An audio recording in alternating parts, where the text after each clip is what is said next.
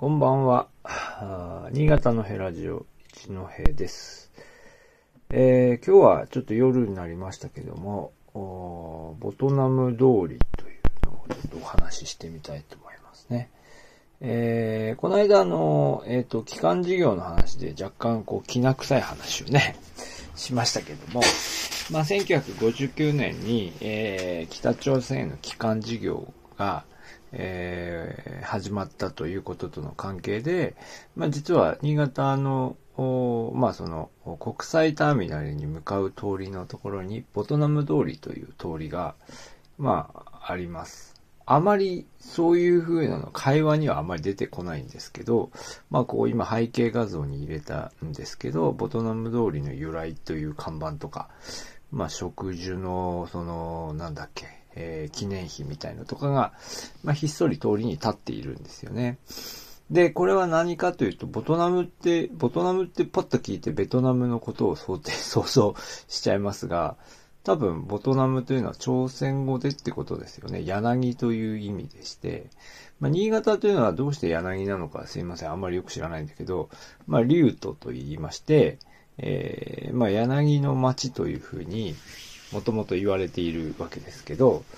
まあその新潟に、えー、まあ要するにその、まあ全国から新潟に集結して、えー、朝鮮に帰っていった、朝鮮に、え、移動していった人たちが、帰還した人たちが、まあそれを記念して、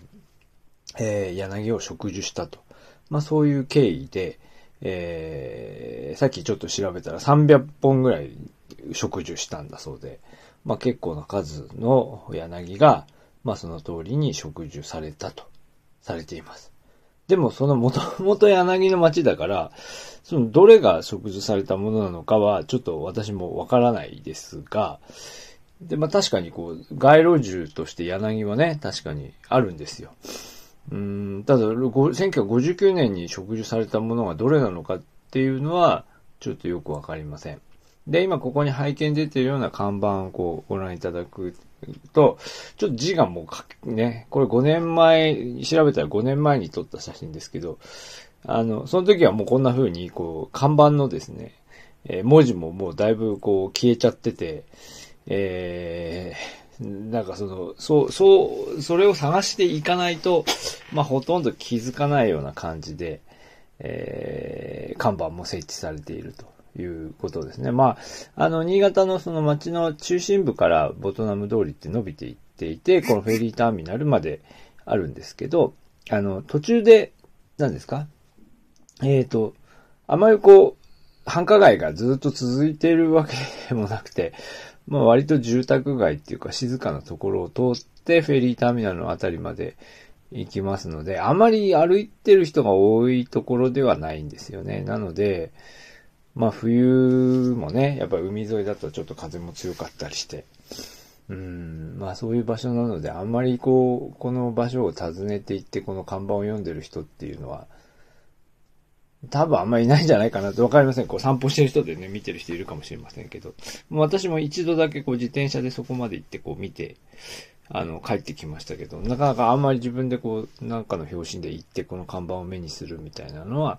そんなにないと。ということで、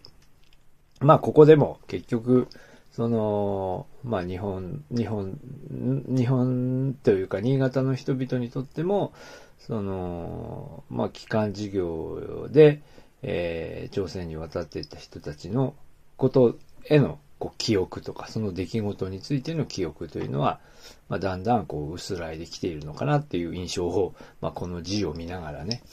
えー、感じるところなんですよね。はい。というわけで、えー、今日はボトナム通りという話を、えー、前回の、あのー、えっ、と、機関事業の話の続きで、えお話ししました。あまあ、新潟市内お住まいの方はね、もし聞かれたら、ぜひ、え探していってみてください。えっとですね、場所どこって言ったら、えー、新潟市内の人しかわからないと思いますけど、バンダイ高校とかですね、え、のあるあたりに、えー、交差点のところにこの今のこの看板が立っていて、で、そこを曲がっていくと、あの、